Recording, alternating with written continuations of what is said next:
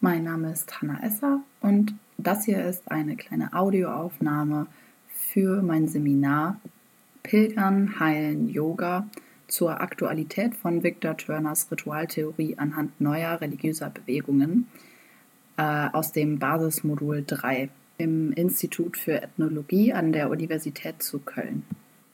Pilgerreisen spielen heute ja auf jeden Fall noch eine relativ große Rolle. Also man kennt es auf jeden Fall ähm, auf verschiedenen Ebenen, also sei es die klassische Pilgerreise, die noch religiöse Motive hat oder auf jeden Fall ähm, vermeintlich religiöse äh, Motive hat, wie beispielsweise, wenn Leute den Jakobsweg laufen aber auch äh, Reisen, wie, die sehr populär sind, wie beispielsweise nach Dubrovnik von irgendwelchen äh, Fans der Serie Game of Thrones oder zum Beispiel, wenn Leute nach Neuseeland reisen, an die Drehorte von Der Herr der Ringe und der ganzen Tolkien-Welt.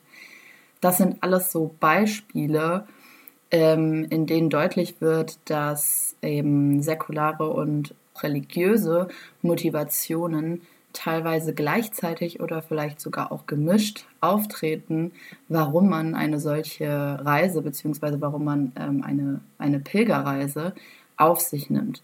Das zeigt außerdem, dass die Definition von Religion auch hinterfragt werden muss. Und ähm, es zeigt eben, dass die Definition von Religion Klassifikationssystemen folgt, die nur teilweise hilfreich sind, beziehungsweise auch teilweise praxisfähig. Religion ist vor allem eine europäisch-westliche Kategorie und ein soziales Produkt. Und bei Pilgerschaften im klassischen Sinne geht man immer vom Standpunkt der Religion aus. Ich beziehe mich jetzt in dieser Aufnahme hier auf den Text Religion, Pilgrimage and Tourism an Introduction von Carol Cusack und Alex Norman. Und in diesem Text wird diskutiert, inwiefern Pilgerschaft und Tourismus in einem Verhältnis und aber auch Widerspruch zueinander stehen. Und ich skizziere jetzt einmal grob den, die Hauptthesen des Textes. Denn die Hauptthesen des Textes besagen, dass Menschen schon immer an Reisen interessiert gewesen sind und dass auch Pilgerreisen schon immer ein großer Bestandteil der Menschheit war, vor allem bekannt durch die sogenannten Weltreligionen. Ähm, das Feld geht jedoch über rein religiöse Reisen hinaus, denn beispielsweise hat man schon bei Nomadenwanderungen ähm, der australischen Ureinwohnerinnen oder auch im alten Griechenland Tendenzen oder ja, Aspekte von äh, klassischen Pilgerreisen erkennen können. Also dieses Bild, dass das ähm, deutlich mit Weltreligionen zusammenhängt, ist auf jeden Fall auch fragwürdig. Reisen sind nicht nur religiös motiviert, sondern können auch auf individuelle spirituelle Bedürfnisse zurückgeführt werden. Und Reisen sind eben ein wichtiger Bestandteil der religiösen Erfahrung und das nicht nur, weil sie körperlich, sondern auch geistige Erfahrungen mit sich bringen. In der Pilgrimage Tourism Debate wird Pilgern und Reisen als ein Widerspruch diskutiert. Die Forschungen zu religiösen Reisen basierten meistens auf einer christlichen Sichtweise. Man kann, wenn man sich auf Turner beziehen will, eindeutig ähm, Aspekte der von Turner begr äh, geprägten Begriffe der Liminalität, Communitas und Rite Passage erkennen. Denn beim Pilgern geht es um andere Dinge als lediglich das normale alltägliche Leben. Und laut Dean McCannels ist Tourismus für die moderne, säkulare westliche Welt eine Art Religionsersatz. An dieser Stelle wird auch der Begriff von äh, Sacred und Profan, also ähm, ein Bezug zu Durkheim gezogen ähm, und eben jeweils dann diese Aspekte eben die Pilgerreise dem Sakralen und die Reise dem Profanen nach diesen Begriffsdefinitionen zugeordnet. Das eigentliche Ziel der Säkularisierung sei die Auslöschung der Religion in einer zunehmend gebildeten, wissenschaftsorientierten und technologisierten Welt.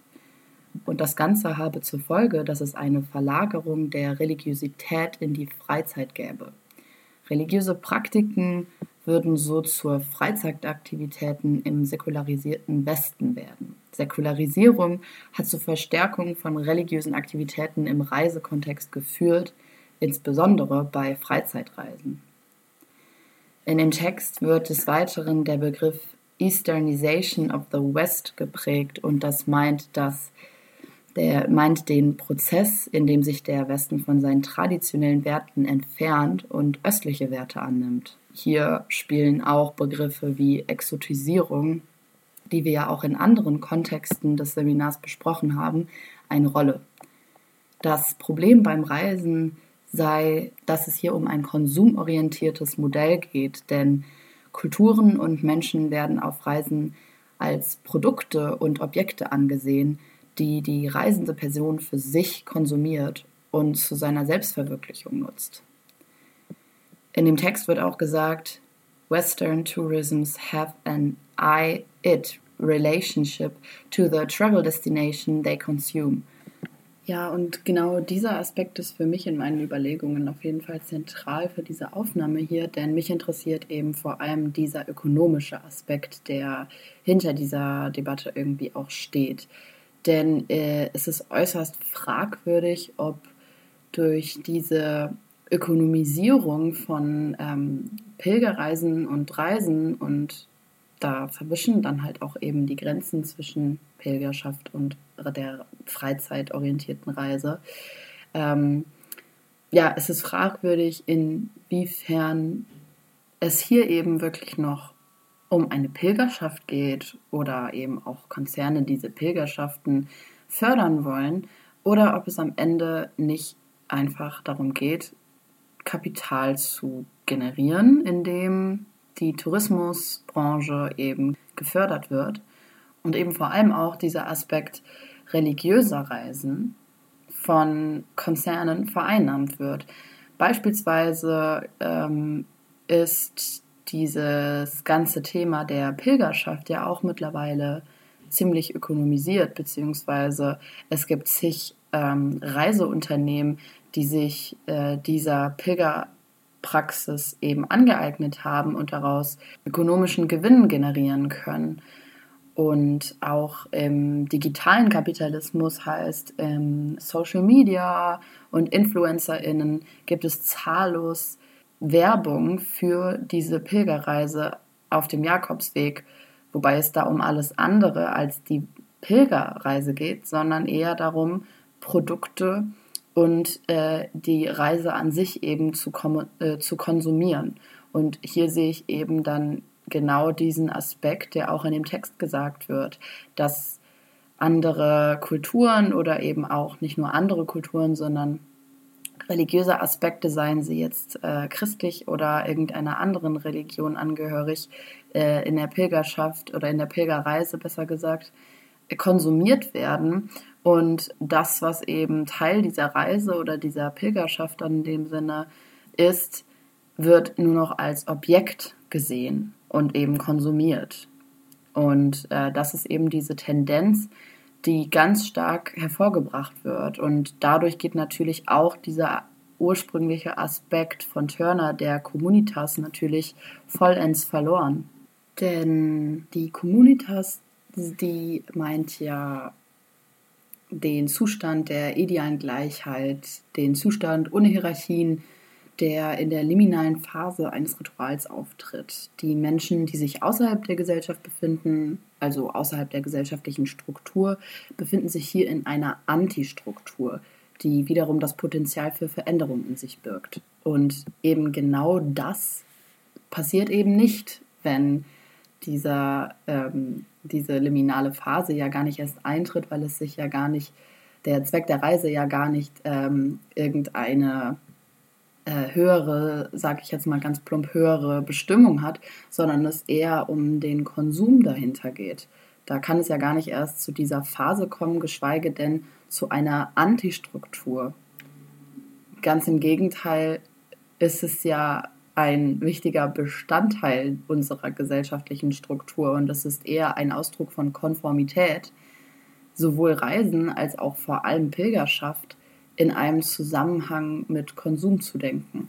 Und eben genau diese Konformität dieser konsumorientierten Reisen, die ähm, unter dem Deckmantel der Selbstverwirklichung oft stattfinden, werden eben durch diese Exotisierung der in Anführungszeichen fremden anderen Kulturen oder Religionen natürlich mit irgendeinem spirituellen Wert aufgeladen, so dass das Ganze eben gar nicht so transparent ist. Ich will auch gar nicht von allen Pilgerreisen, die ähm, eben nicht religiös, aber irgendwie spirituell orientiert sind, ähm, alle in diesen Topf schmeißen. Aber ähm, ich bin der Meinung, dass es diese Tendenz eindeutig gibt, dass äh, eben diese Spiritualität vorgeschoben wird oder ganz intelligent, muss man wirklich sagen, von ähm, ja, der ähm, Industrie genutzt wird, um diesen rein konsumorientierten Charakter, der da häufig mitschwingt, zu verschleiern und dem Ganzen eben den Anschein von Spiritu Spiritualität eben anzuhaften. Und äh, das geht dann natürlich eben auch Hand in Hand mit so einer Exotisierung einher, was ja eben auch ein wichtiger Aspekt in dem Text, aber auch eben in dem Seminar war. Und äh, deswegen geht das für mich alles Hand in Hand. Also diese Konsumorientiertheit, um die es hier geht, die Säkularität und gleichzeitig äh, Betonung von Spiritualität auf der anderen Seite, die ja auch irgendwie ein Paradoxon manchmal auch sein kann. Das sind alles so Zusammenhänge, die das ähm, System das konsumorientierte System oder eben auch ähm, beispielsweise Konzerne ganz konkret für sich nutzen können und damit einen ursprünglich mal von Konsum völlig unabhängigen äh, Zusammenhang in diesen Konsumzusammenhang, in einen ökonomischen Zusammenhang einbetten. Zusammenfassend lässt sich also sagen, dass es auf jeden Fall neue Formen von Pilgerschaft gibt, die weniger im Zusammenhang mit Religion stehen, alleine schon, weil auch der Begriff der Religion auch ähm, wissenschaftlich betrachtet und äh, hinterfragt werden muss und eben in der Moderne neu hervorkommender so gesehener Ersatz für Religionen kommt, beispielsweise durch popkulturelle Aspekte der ähm, Reisen, Tendenzen von Pilgerschaft geben kann. Und hinzu kommt auch noch, dass eben säkularisierte Gesellschaften teilweise eine Form von Spiritualität bevorzugen, die in diesem Aspekt auch eine Rolle spielt. Was ich aber hier hervorheben wollte in meiner Problematisierung ist vor allem, dass aber auch mit diesen neuen Formen und auch teilweise den älteren Formen von Pilgerschaften mittlerweile eine Ökonomisierung einhergeht, die den Charakter dieser Pilgerschaften zerstören kann, ohne dass dies richtig ersichtlich wird.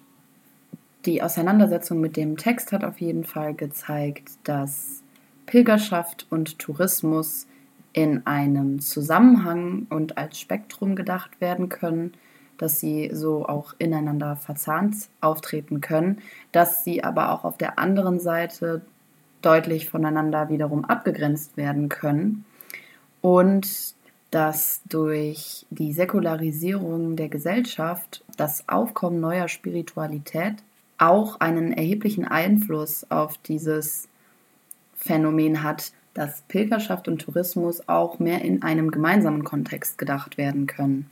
Denn alleine durch die Säkularisierung der Gesellschaft rücken generell religiöse Aspekte, wie gesagt, in den Bereich der Freizeit und Reisen und Tourismus sind eines der klassischsten Phänomene überhaupt der Freizeit. Und deswegen plädiert der Text letztendlich dafür, dass es wichtig und erforderlich ist, dass Forschende die Gültigkeit und Anwendbarkeit verschiedener religiöser Reisemodelle anerkennen. Es ist aber genauso wichtig, ökonomische Mechanismen in die Analyse mit einzubeziehen.